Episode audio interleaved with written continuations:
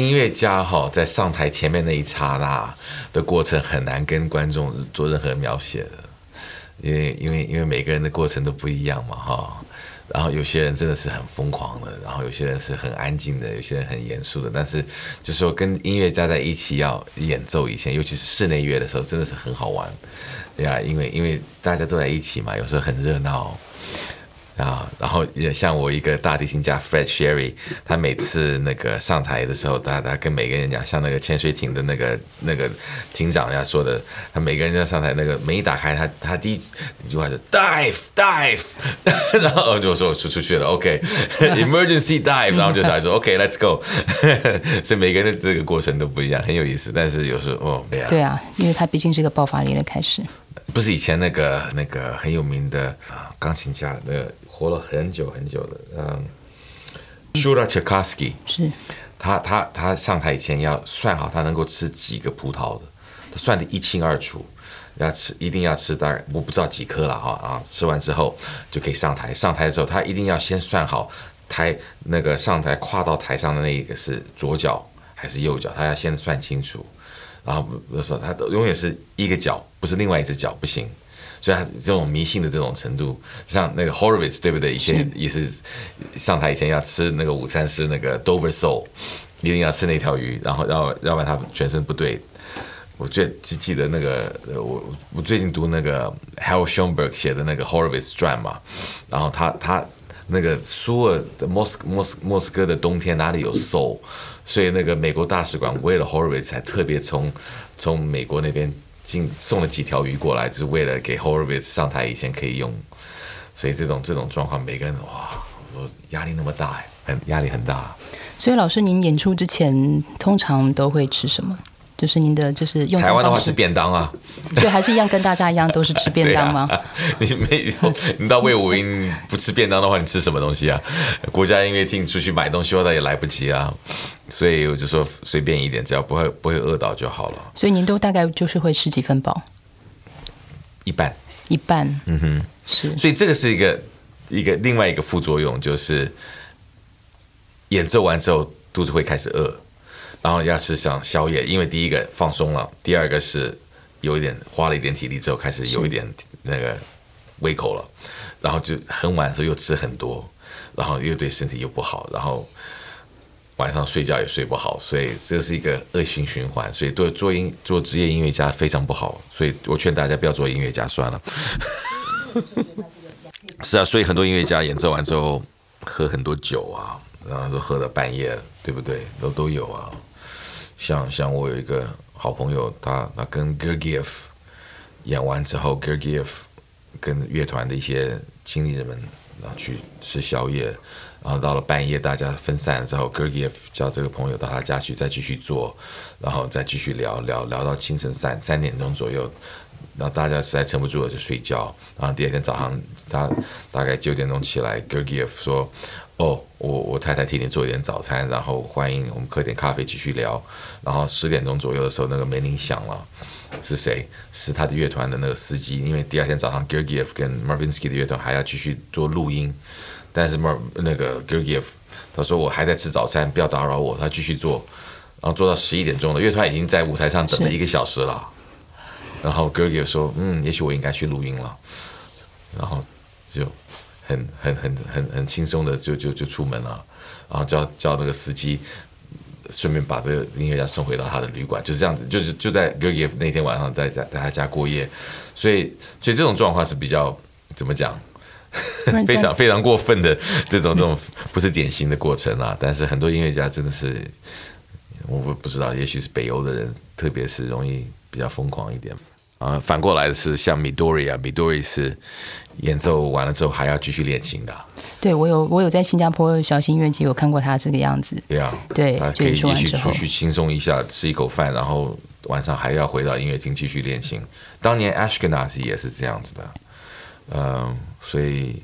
有些音乐家就是为了要学曲子，所以你没有其他的时间的话，演奏完之后继续要练。我也这样做过啊，但是不是味道了。但是就是说，你为了多大的音乐会，你要庆祝的这种到了这种疯狂状况之下，也不是那么好，因为第二天你怎么活啊？尤其是在美国的乐团，常常就是有第二场、第三场、第四场演奏。你第一场演奏完之后，第二天早上已经睡眠不足，然后有 hangover 的话，你怎么能够第二天再继续上台啊？是，没有。不过我记得我在做学生的时候，有一天在 Juilliard，呃，Bernstein 要过来做指挥，呃，只是一个一个排练而已啊。他指挥贝瑟芬第五，跟那个墨西哥作曲家 Chavez 所写的一首交响曲。然后那那天好多人都来了，我们那个练习室里面排满了人，不光是媒体的，还有所有的 Julia 老师都来旁听，很大的一件事情啊。然后 Bernstein。那个时候也年纪，那时候一九一九七八还是七九年了，然后扛了一个大肚皮，穿了他的 turtleneck 上台。他第一件事情就是跟跟大家讲说：“Good morning, ladies and gentlemen. I have a terrible hangover today.” 我们我们那些小小鬼在那边啊，Bernstein 有 hangover，他昨晚在干嘛？这是很好玩的，就是他第一件事情就跟我们这样讲。是。所以让我们就说哦，这样哦，这么伟大的人物是，但是但是也许他因为讲这句话，我们就不再怕他了，反而轻松了。对啊，也许是他他讲话有这个作用，我也不知道。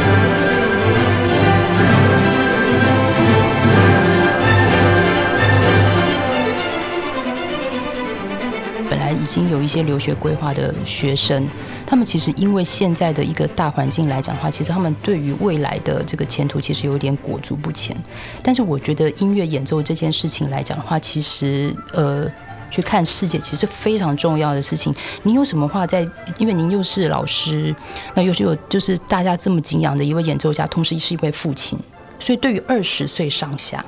的这段期间的这个年轻人，他你有什么话可以在这段时间可以给他们鼓励，或是可以给他们一些指引或方向？他们应该要怎么样子去走他们的路，跟这段等待的时间？我这段时间也许是音乐历史上面来讲是一个最辛苦的一段时间了哈啊！做年轻的音乐家或者在音乐学院里面读书的学生们，不能放弃，因为因为也许现在。这种状况感觉上比较黑暗，但是未来还是一定会有机会让你好好发挥。所以你在这个黄金时代，就是最需要做训练、最需要做发展和研究的这段年纪里面，不好好做的话，你以后就失去这个机会。每个人的自己的决心是非常重要，是啊，不能说呃，今天没呃，我们在学校的音乐会。四个到五个月之内都没有什么演出的可能性，那就就就随便乱拉琴了。但是一定要还是要敬业的去好好去做研究，要不然哪哪里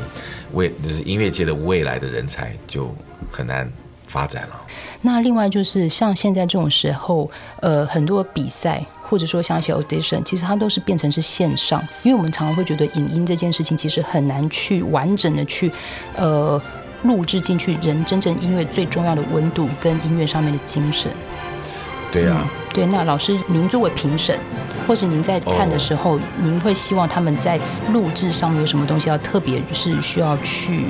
准备，或者是要去想好这件事情的？今年的这个音乐学院的入学考试，大部分都是在网上要录音嘛，对不对？对。啊，没有什么现场的可能性。有好处有坏处，好处呢就是说一个学生不需要花那么多钱去从一个层到另外一个层，陆陆续续的去每个学校考试。坏处呢就是你必须要把整个曲子学好，因为你要指定咱们说你要拉柴可夫斯基小提琴协奏曲的话，录影是需要你拉整个协奏曲。你当面考试的时候，你知道老师们要求大概只有前五分钟就把你打断，然后就可以跳到下一个曲子了。所以这个是一个代价。但是呢，好处呢又回到这个录音录影上面的这个过程中，你可以录两次、三次，什么一直等到你满意的时候，再再说 OK，这个是我觉得最上这个我的这个能力的这个这个 take 啊，就是个录音，所以你有这个选择性。哦，我讲一点就是说，如果有秘诀的话，是就是也一定要确定要把自己录音的声音要做好。这个所谓这个 recording quality 是非常重要的，这个影片的这个啊本身不是那么重要，但是一定要够近。就是有些学生把那个摄影机放到好远好远，然后看到舞台上面一个一个一个一个人像一个蚂蚁一样那么大，我们看不到他的演奏法，所以一定要镜头要放得近一点，我们看得到你的演奏，然后录音的声音效果你越好，你越吃香。这这这一点是很重要的，所以很多人就是在 有时候考试的时候，很明显的在在自己的卧房或者自己的客厅里面谱架上面放了一个 iPhone，然后就开始录，然后你大家也知道，用 iPhone 录的声音是非常干的，然后一点一点气氛都没有。这种状况之下，你一定会很难讨好所有的老师的。是，而且有的时候，我记得他们进录音室的时候，有时候 reverb 有时候抓太大。哦，像卡拉 OK 一样啊，对，对不对？哦哦哦哦哦哦哦，这样，我是觉得这种这种回音太夸大了，也不行，是是，要要真实一点，就是说，呃，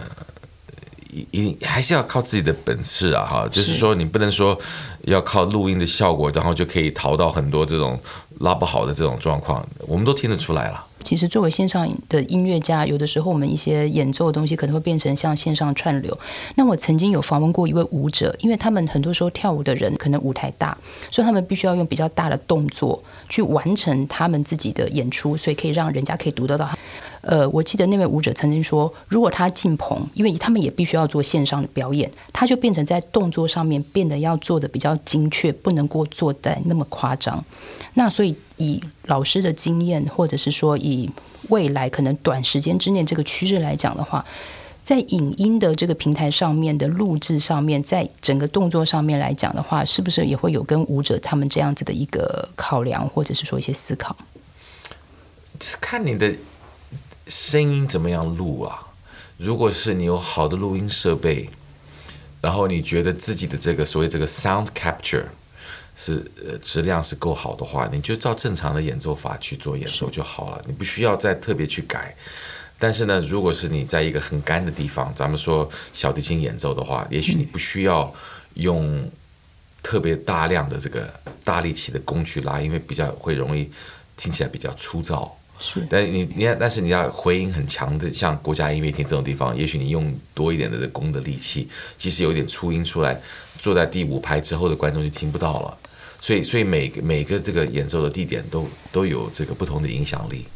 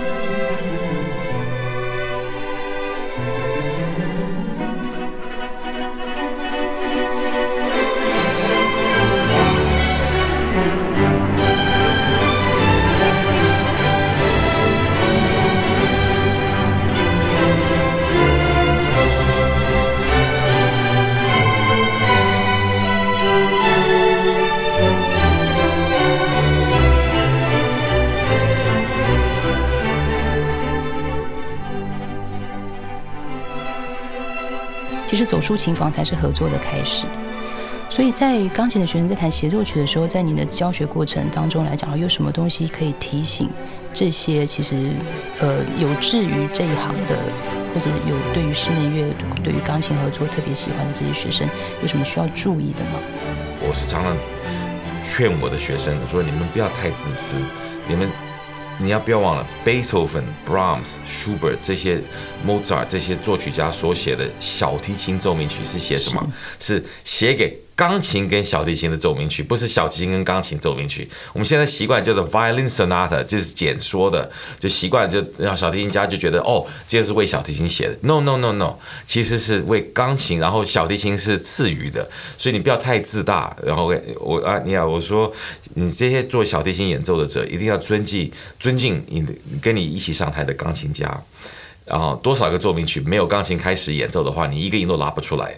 然后你。的这钢琴的这个这个跟你的这个搭配，是你的乐演奏的这个成功或者失败的这个最重要的一个因素，所以你一定要尊敬你的音乐这个搭搭档，然后你要鞠躬谢幕，什么这种过程中一定要呃给你这个钢琴家要有足够的尊敬才行。所以我说你不能小看钢琴家的这个重要性，所以做小提琴家不能太自私。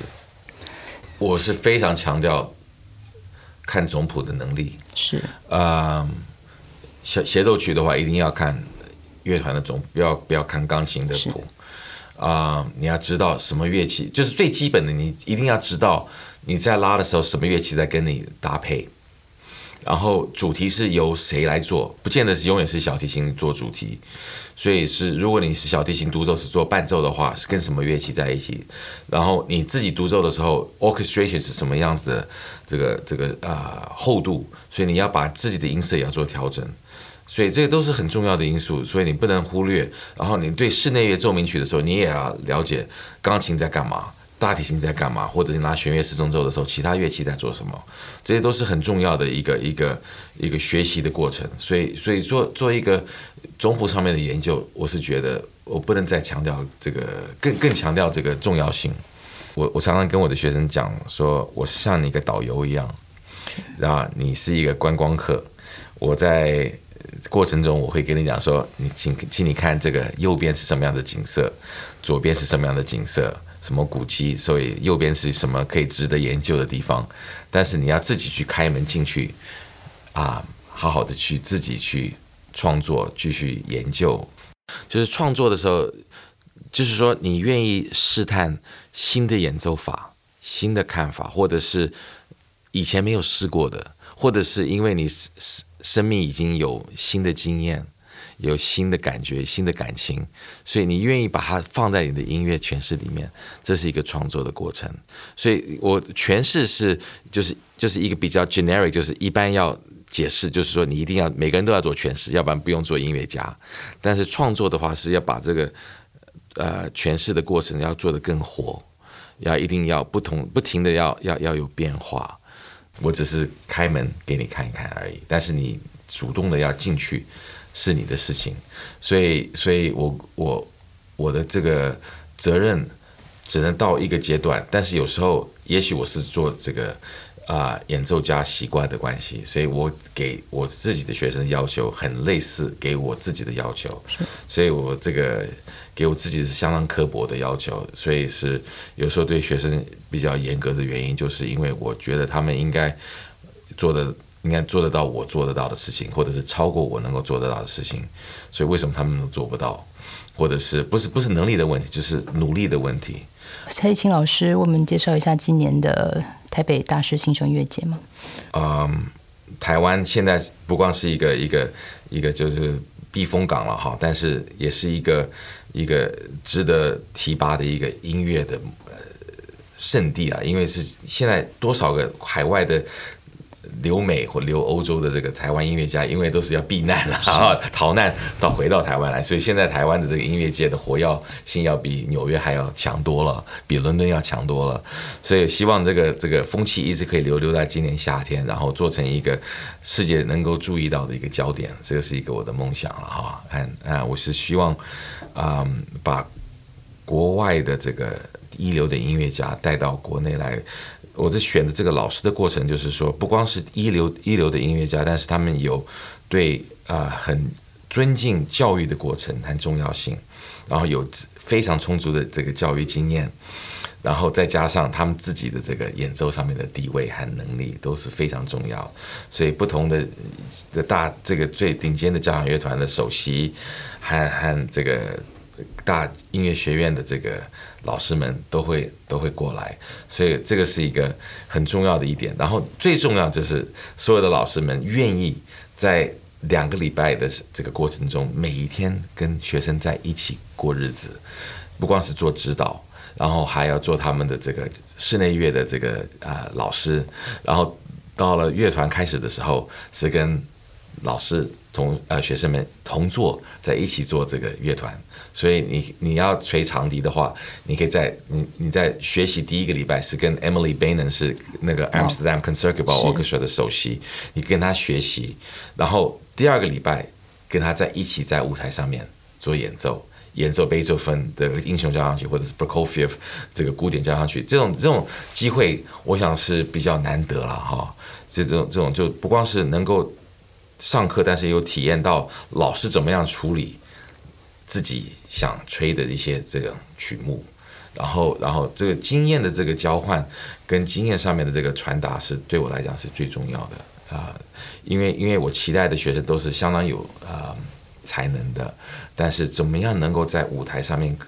能够更上一层楼，继续在这个诠释或者是在准备上面做得更好？也许是，也许不需要到 Tanglewood 或到 Aspen 或者是到 Verbier 去，但是可以在台北就可以做得到。说身为一个钢琴的人，其实我有时候非常羡慕这些弦乐或者这些所谓的管弦，可能他们可以参加乐团，他们可以跟着老师们这样子一起在舞台上面学习。我记得像今年哦，我其实最呃印象最深刻，应该就是老师有提供很多机会给那些弦乐的人，能够有乐团模拟考试。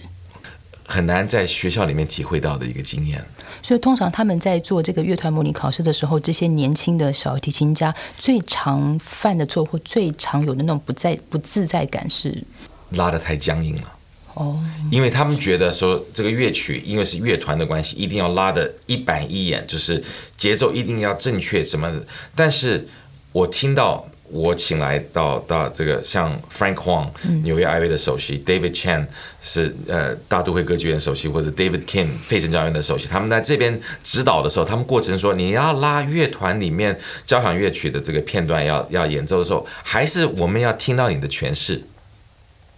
一定要把你这个个人的感情和想法放在这个音乐里面，你不能说哦，这是一个贝多芬交响曲，是我是跟十六个小提琴家一起演奏，我就是这样这样这样照着乐谱拉上，一一一点一点自己的这个 input 或者是诠释都没有，这不行的。这是我最大的一个收获，就是说你一定要不光是要了解这乐曲的内容，然后当时就是跟独奏曲一样，你要知道那个你拉一个片段，其他的乐器在做什么。是，你要有跟他有脑袋里面有一个这个 relationship，因为像我自己拉琴，有时候拉到不是我的主题的时候，我我自己发觉有时候拉到一段时候，我开始哼这个主题，在其他的乐器在，所以一面我们也拉一面在哼哼哼哼在唱，所以你要做一个乐团的片段的时候，你也必须要知道这个乐团就是，也许你有两个小节的休息，那个乐团那个时候两个小节休息是谁在谁在做主题的演奏，所以你必须要有个不停的一种感觉，总谱的这个对你来讲的这个。暗示很多，是，所以因为这个原因，像我今我们呃二一年的这个大师新秀里面有一个课程，就是由 Leonard Slatkin 来带大家读总谱。哇，太棒了！我看过他这个这个他的分析能力很不得了，他很快的就是在几分钟之内就给你先先四个小节看的，你看开始看的时候是看看不出名堂来，但是他给你大概五分钟的分析之后。你就马上就看出来啊，就看出来 pattern，然后看得出来这个乐句的这个方向，你然后然后再过几分钟之后，你就开出来说啊，我可以开始诠释了。这个是个突然这个脑袋里面有这个 realization 的时候，这个很不得了的感觉。在美国和亚洲其他地方都做过不同的音乐节的这个总监，然后我累积了相当多的经验，然后我从我的自己的观点，尤其是做了。三十三十年左右的老师之后，在哪哪些地方对教育比较能够一针见血的这种作用，我就把他带到这个大师新秀来做。然后这一点呢，对我来讲是一个很重要，就是在两个礼拜之内，给所有的这个在在参加的学生里面，给他一个最丰富的经验。是一流的音乐学院的一整个学年，把它 condense 到两个是两个礼拜里面。而且最重要是有老师随时可以做咨询，做随时的解答。绝对不能害羞，你一定要主动的去是趁这个机会去问你的老师，任何在座的老师都愿意回答你的问题。今天非常谢谢老师，然后也祝福老师跟师母跟家人都健康平安。祝你和所有的听众一个很安全、健康、美好的二零二一年。我是徐佳琪，这里是播客花生，下次见。播客花生是由两厅院赞助播出，NTCH To Go 特别企划。